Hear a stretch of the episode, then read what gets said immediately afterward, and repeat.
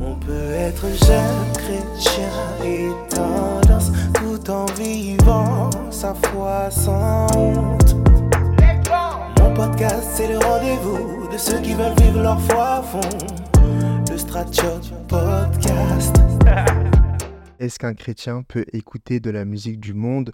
Est-ce qu'un chrétien peut écouter de la musique séculaire? Est-ce qu'un chrétien peut écouter de la musique mondaine? C'est à cette question en fait que j'ai envie de répondre. Du coup, on va d'abord voir ce que la Bible dit à propos de la musique. À propos de la musique dans sa globalité, dans sa généralité, on va dire par rapport au son et aux différents bruits, etc., qui sont présents dans la Bible. Ok? Le proverbe 8 parle de la sagesse et l'intelligence qui élèvent la voix. Le psaume 66 au verset 8 nous dit que le peuple doit faire retentir sa louange à Dieu. Le psaume 150 nous dit louer l'Éternel au son de la trompette. Ésaïe 42 nous dit chanter à l'Éternel un cantique nouveau. Ézéchiel 43 dit que la voix de l'Éternel est pareille au bruit des grandes eaux. Hébreu 5 nous dit que Jésus-Christ s'est offert avec de grands cris. Romains 8 nous dit que toute la création soupire. Et enfin, Acte 2 verset 2 nous dit que le Saint-Esprit est descendu comme le bruit d'un vent impétueux. Et Enfin, on va voir dans Apocalypse 14, 2 que le ciel est rempli de sons. En fait, dans le ciel, c'est la fête. Il y a des sons de tambourins, de trompettes. Il y a des, anges qui font la fête, en fait, et qui louent Dieu. Ok, donc faut pas croire que dans le ciel, ça va être très solennel, etc. Non, c'est. Il y a beaucoup de sons et de musique et de bruit au ciel. Amen. Et euh, on voit deux choses, en fait, dans la Bible. On voit que 400 ans euh, après la chute, du coup, la descendance de Caïn, qui, qui est vraiment la descendance un peu qui a transgressé en fait la volonté de Dieu, on voit dans Genèse 4 au verset 19-21 qu'ils utilisent la musique pour leur désir personnel.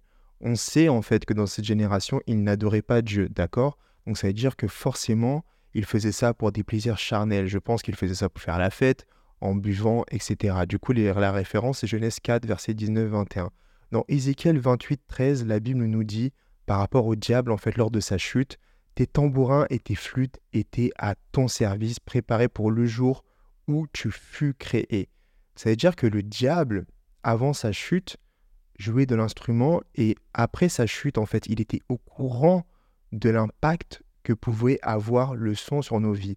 J'ai envie de vous dire que on a été créé à la base d'un son, à la base d'un rythme qui est le battement de notre cœur on sait très bien qu'il y a des pulsations, les pulsations par minute, etc.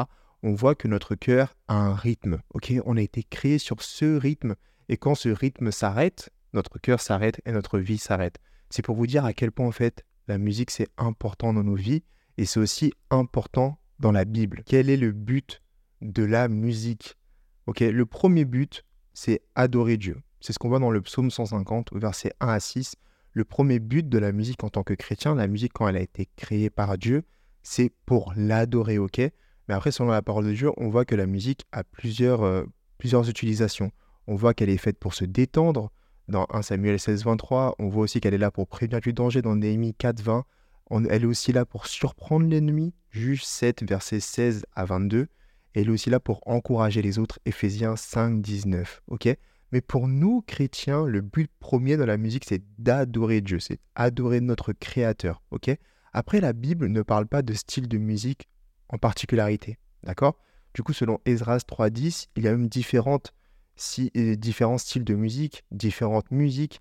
Et euh, je pense que comme nous tous, on est différents, on vient d'endroits différents, on vient de milieux différents, je pense aussi que nous pouvons adorer Dieu d'une façon différente, en fait, une façon qui, qui, nous correspond, une façon, une, façon de, dans laquelle en fait nous sommes à l'aise et nous pouvons exprimer vraiment tout ce que nous pouvons exprimer avec Dieu. Et cela se fait dans un style de musique qui est peut-être différent de ton frère ou de ta sœur en Christ. Là, nous allons voir en fait l'importance du contenu de la musique et nous allons le diviser en deux parties. Du coup, la première partie, c'est qui chante la musique.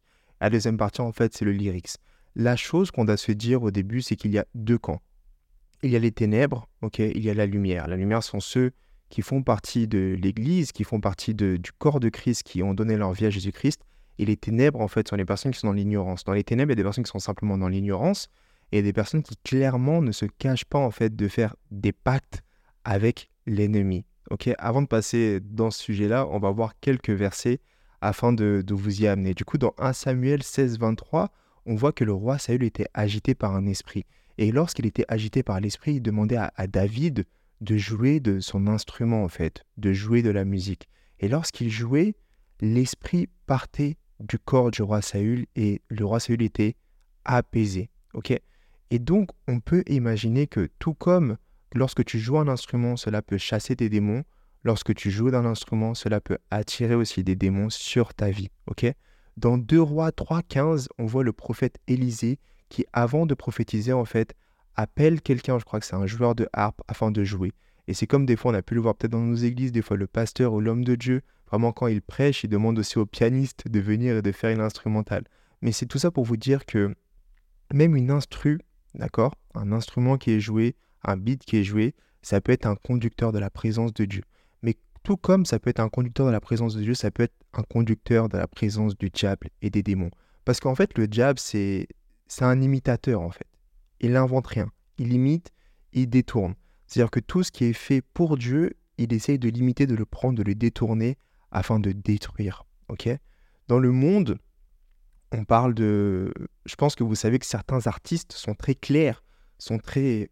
Voilà, ils se cachent pas en fait, qui, qui, qui, vénèrent le diable, qui font même des clips où il y a des clips vraiment où la personne va en enfer et être turque avec le diable, avec les démons, c'est juste ouf. Et on peut parler aussi de Beyoncé avec son, son alter ego euh, Sacha Fierce. Elle a fait un, album même par rapport à cet alter ego. Elle explique en fait que elle de base, elle est, euh, c'est quelqu'un qui est timide, mais en fait, quand elle est sur scène, il faut qu'elle fasse le show. Et la personne qui fait le show, c'est Sacha Fierce. C'est-à-dire que quand elle monte sur scène, c'est comme s'il y avait une puissance qui, qui, qui la revêtait et elle est partie et Sacha Fierce en fait prenait le relais. Elle faisait le show. Et ça s'appelle une possession démoniaque, ok? Et c'est pas la seule artiste qui dit qu'elle a un alter ego. Lady Gaga aussi le dit. The Weeknd aussi l'a dit récemment dans, plusieurs interviews. Et il y a aussi en fait, lors d'un concert où vraiment la personne euh, vénère des forces démoniaques, il peut se passer des choses. Par exemple, on a vu récemment le concert de Travis Scott, je crois qu'il y a eu huit morts. Et les gens, quand les gens témoignaient, ils disaient qu'ils ont senti une atmosphère vraiment démoniaque, une atmosphère oppressante en fait durant ce concert. Durant le dernier concert de Lana Del Rey, du coup, on voit des gens qui tombent d'un coup en fait. Et, les scientifiques, les gens appellent ça l'effet domino. Mais c'est clairement la présence du, de, démoniaque en fait qui fait ce genre de. Vous vous rendez compte, vous êtes un concert et là tout le monde, c'est comme une vague et tout le monde tombe. C'est juste incroyable. Mais c'est spirituel tout ça. C'est spirituel. C'est-à-dire que le caractère en fait de la personne qui fait la musique, c'est important. Ok, je vous demande pas de, de, faire le détective, détective Conan. Ok, c'est pas en mode oui, tu cherches l'historique de la personne. Non, mais tu dois quand même faire attention à ce genre de choses et tu dois aussi sonder ton esprit. Est-ce que quand tu écoutes cette, cette musique, est-ce que tu te sens un peu, tu, tu ressens des frissons? Est-ce que tu, tu te sens pas bien? Est-ce que tu dis, mais hum, c'est louche tout ça, ok? Si, tu, si tu te dis ça, arrête d'écouter cette musique. D'accord? Faire attention aux lyrics. Il faut faire vraiment attention aux paroles d'une chanson. Le psaume 22.3 nous dit que Dieu siège au milieu des louanges de son peuple, c'est-à-dire que la présence de Dieu est là. Mais comme je vous ai dit avant, le diable, c'est un imitateur. C'est-à-dire que le diable peut siéger au milieu, en fait, des, louanges, entre guillemets, des personnes qui l'adorent. OK? Romains 10, 17 nous disent que la foi vient de, de ce qu'on entend. Mais il y a d'autres choses qui peuvent venir de ce qu'on entend. Il y a la tristesse qui peut venir de ce qu'on entend, il y a la peur qui peut venir de ce qu'on entend, il y a l'angoisse qui peut venir de ce qu'on entend, il y a la dépression qui peut venir de ce qu'on entend, il y a la colère qui peut venir de ce qu'on entend. Et je vais vous raconter un témoignage par rapport à ça, d'un ado qui me parlait de ça, qui me disait, mais tu sais, quand j'écoute un certain type d'artiste euh, sur une certaine chanson, je me sens déprimé par rapport à une rupture concernant une fille que je ne connais même pas.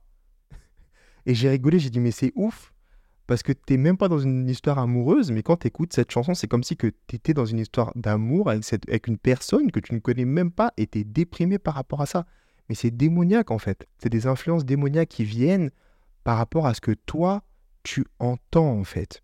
Et il y a aussi Galates 6, 8, Romains 13, 14 qui nous fait clairement comprendre que soit on s'aime pour notre chair ou soit on s'aime pour l'esprit.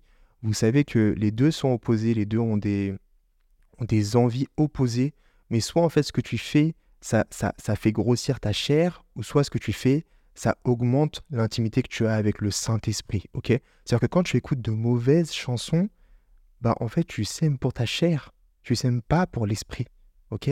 Parce que la question que tu dois te poser, c'est est-ce que cette chanson, ça t'éloigne de Dieu ou est-ce que ça te rapproche de Dieu?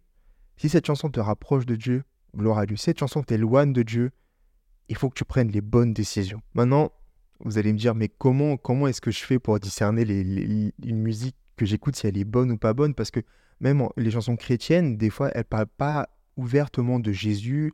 Euh, il y a différentes chansons, des fois, c'est des prières, des supplications, des lamentations, ok? Et je vais pas vous dire que ces chansons-là sont mauvaises, au contraire. Mais du coup, toi, en tant que chrétien, comment est-ce que tu peux faire pour discerner si une musique, c'est une bonne musique ou si une musique, c'est une mauvaise musique?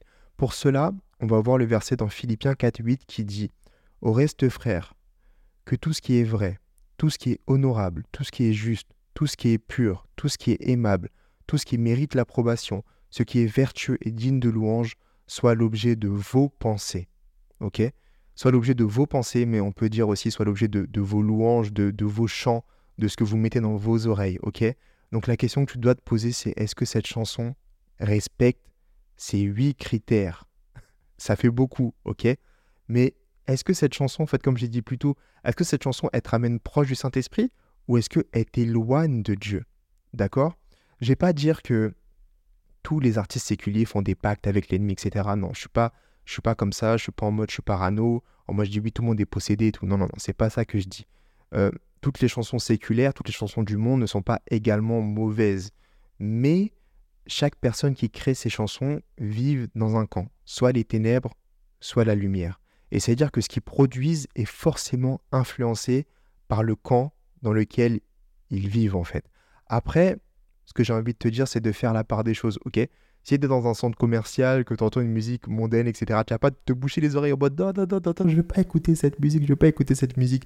Ou même si un, un ami à toi qui n'est pas chrétien t'invite à son mariage, tu vas pas dire oui, je ne viens pas parce qu'il n'y aura pas des musiques qui adorent le Seigneur. Non, moi, je, ne suis pas comme ça, je suis pas extrémiste. Tu peux très bien aller au mariage d'un ami à toi qui n'est pas chrétien et par exemple, pas forcément danser ou pas forcément t'ambiancer. Enfin, je sais pas en fait, mais que chacun fasse selon comment il est guidé par le Saint-Esprit, ok? Mais soyez pas non plus dans les extrêmes. D'accord? Soyez pas dans les extrêmes, mais faites attention.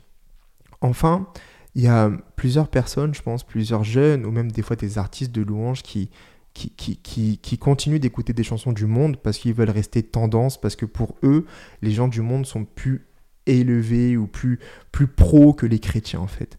Mais sauf que nous, en tant que chrétiens, on ne doit pas être tendance, on doit être loin, on doit être mis à part par Dieu.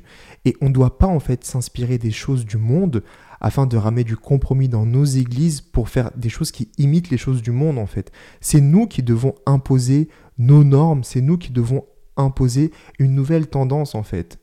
Et c'est même pas question de tendance, mais une question de mise à part, une question d'être loin par Dieu.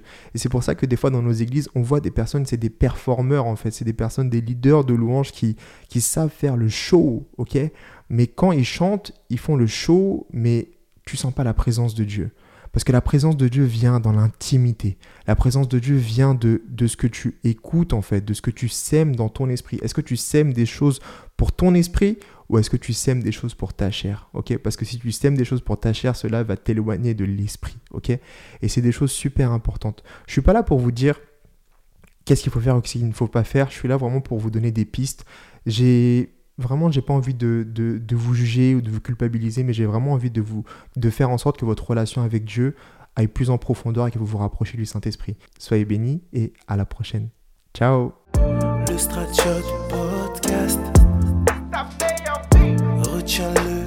hashtag Vida